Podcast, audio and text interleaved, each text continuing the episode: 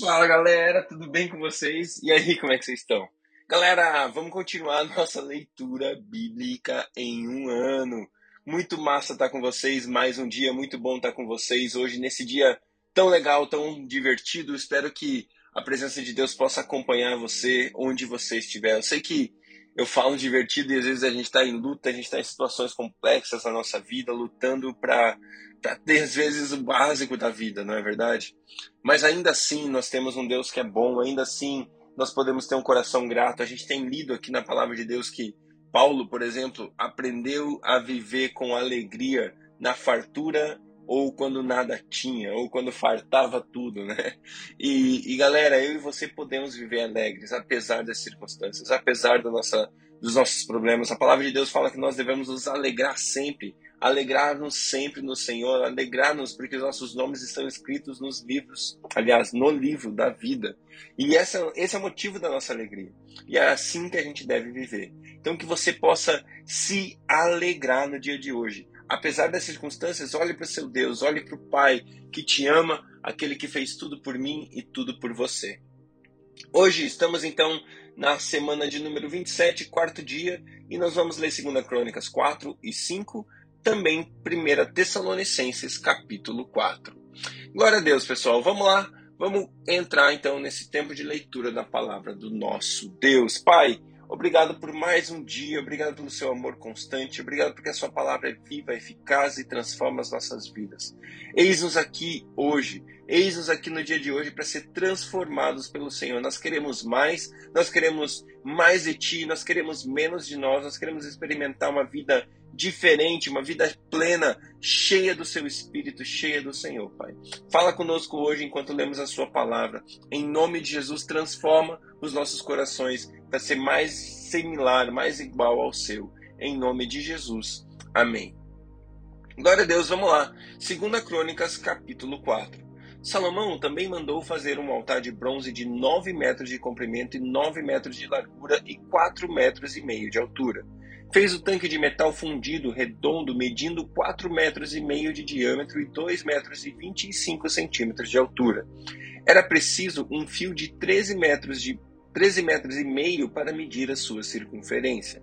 Abaixo da borda e ao seu redor havia figuras de touro de 5, de 5 em 5 centímetros. Os touros foram fundidos em duas fileiras, numa só peça com o tanque. O tanque ficava sobre 12 touros, três voltados para o norte, três voltados para o oeste, três voltados para o sul e três para o leste. Ficava em cima deles as pernas traseiras dos touros eram todos voltados para o centro. A espessura do tanque era de quatro dedos e sua borda era como uma borda de um cálice, como uma flor de lírio. Sua capacidade era de 60 mil litros. Fez dez pias, colocando cinco no lado sul e cinco no lado norte. Nelas era lavado tudo o que era usado nos holocaustos, enquanto o tanque servia para os sacerdotes se lavarem. Fez dez candelabros de ouro de acordo com as especificações e os colocou no templo, cinco no lado sul e cinco no lado norte. Fez dez mesas e as colocou no templo, cinco no lado sul e cinco no lado norte. Também fez cem bacias de ouro para aspersão. Fez ainda no pátio o sacer... fez ainda no pátio dos sacerdotes e o pátio principal com suas portas e, e as revestiu de bronze as suas portas pôs o tanque no lado sul, no lado no canto sudeste do templo.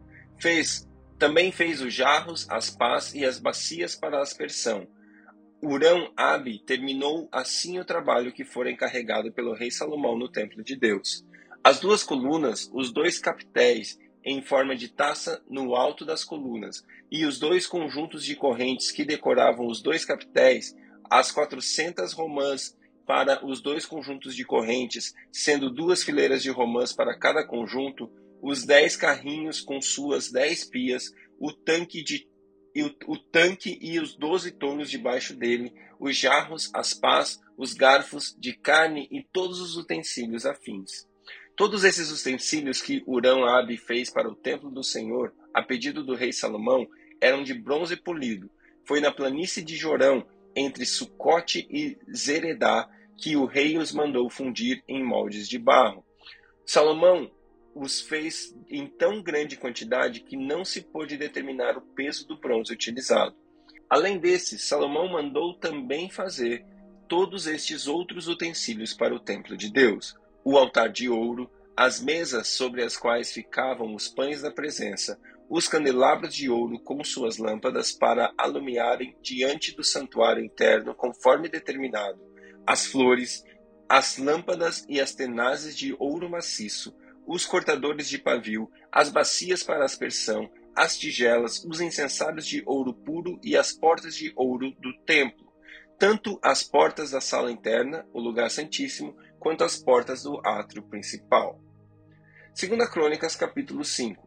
Terminada toda a obra que Salomão havia realizado para o templo do Senhor, ele trouxe as coisas que seu pai Davi tinha consagrado e as colocou junto dos tesouros do templo de Deus, a prata, o ouro e todos os utensílios. Então Salomão reuniu em Jerusalém as autoridades de Israel e todos os líderes das tribos e os chefes das famílias israelitas para levarem de Sião, a cidade de Davi, a arca da aliança do Senhor, e todos os homens de Israel uniram-se ao rei por ocasião da festa no sétimo mês. Quando todas as autoridades de Israel chegaram, os levitas pegaram a arca e a levaram com a tenda do encontro e com, os, e com todos os utensílios sagrados. Foram os sacerdotes e levitas que levaram tudo. O rei Salomão e toda a comunidade de Israel que se havia reunido a ele diante da arca sacrificaram tantas ovelhas e bois que nem era possível contar.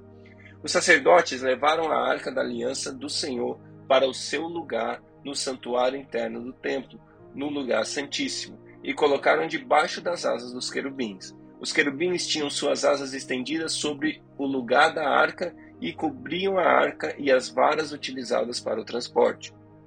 Essas varas eram tão, eram tão compridas que suas pontas se estendiam de fora a fora da arca e podiam ser vistas da parte de frente do santuário interno, mas não de fora dele, e elas estão lá até hoje. A, na arca havia só duas tábuas que Moisés tinha colocado quando estavam em Horebe, onde o Senhor fez uma aliança com os israelitas depois que saíram do Egito. Os sacerdotes saíram do lugar santo. Todos eles haviam se consagrado, não importando a divisão a quem pertenciam.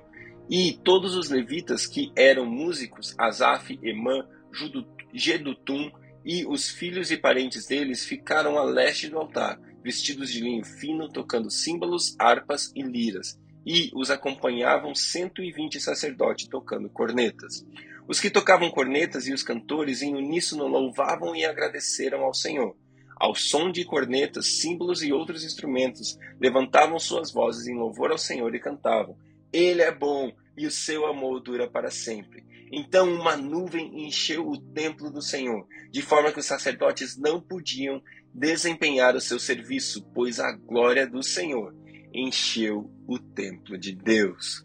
Uau, eu amo esse texto. Esse texto fala muito para mim e para você, porque é, eu e você devemos aprender uma coisa. Eu não sei o quanto tempo você tem de crente, se você é um novo convertido, se você é um, uma pessoa que já está na igreja há 10, 20 anos como eu tô, mais até de 20 anos como eu tô. Mas eu quero que você aprenda uma coisa o seu louvor e a sua adoração atraem nosso Deus. Quando eu e você preparamos, quando eu e você consagramos, quando eu e você vamos ao culto, cara, a gente tem duas atitudes ou duas oportunidades no culto. A gente tem a oportunidade de ser espectador e chegar lá e assistir as coisas que vão acontecer, ouvir a palavra do pastor, ouvir o que está sendo falado, o que está sendo cantado e falar: Uau, que coisa bonita, que coisa legal. Ou eu e você podemos entrar no Santo dos Santos. Eu e você podemos entrar nesse templo, nesse lugar onde a presença de Deus se manifesta, onde a glória dele vem, a tal ponto que eu e você não conseguimos ficar em pé, que a gente não consegue executar aquilo que a gente veio fazer, porque a presença de Deus é tão grande, a glória de Deus é tão intensa, a nossa rendição é tão profunda que tudo que a gente quer é Ele, tudo que nós precisamos é Ele, tudo que chama a nossa atenção é a presença dEle, é o coração dEle, é a glória dEle que enche as nossas vidas. Sabe, talvez hoje em dia o templo em si, e a gente sabe disso, Deus não está apenas em um lugar, mas Deus habita no meu e no seu coração. Mas o fato dele habitar no seu coração é diferente de que ele se manifeste no seu coração, que ele penetre no seu coração, que ele transforme o ambiente que você está. Eu e você devemos buscar essa presença manifesta, onde a glória de Deus vem, o poder de Deus vem. Ah, Deus, a gente quer você. Sabe que a sua fome, a sua sede sejam intensas pela, pela presença, pela manifestação do amor de Deus. É isso que muda as nossas vidas, meu irmão, minha irmã. Sabe, você não precisa nem esperar chegar na igreja, mas se você agora mesmo, de todo o seu coração, começar a louvar, e dizer: Ele é bom e o seu amor dura para sempre. Ele é bom e o seu amor dura para sempre. Deus, eu te amo. Deus, eu sou grato pela vida que o Senhor me dá. Deus, eu sou grato. Eu te amo, eu te louvo, eu te exalto. Deus, o Senhor tem sido bom para mim. O Senhor tem sido fiel para mim. O Senhor, o Senhor, o Senhor, Deus, eu tenho fome da tua presença. Eu tenho fome da sua manifestação. E você?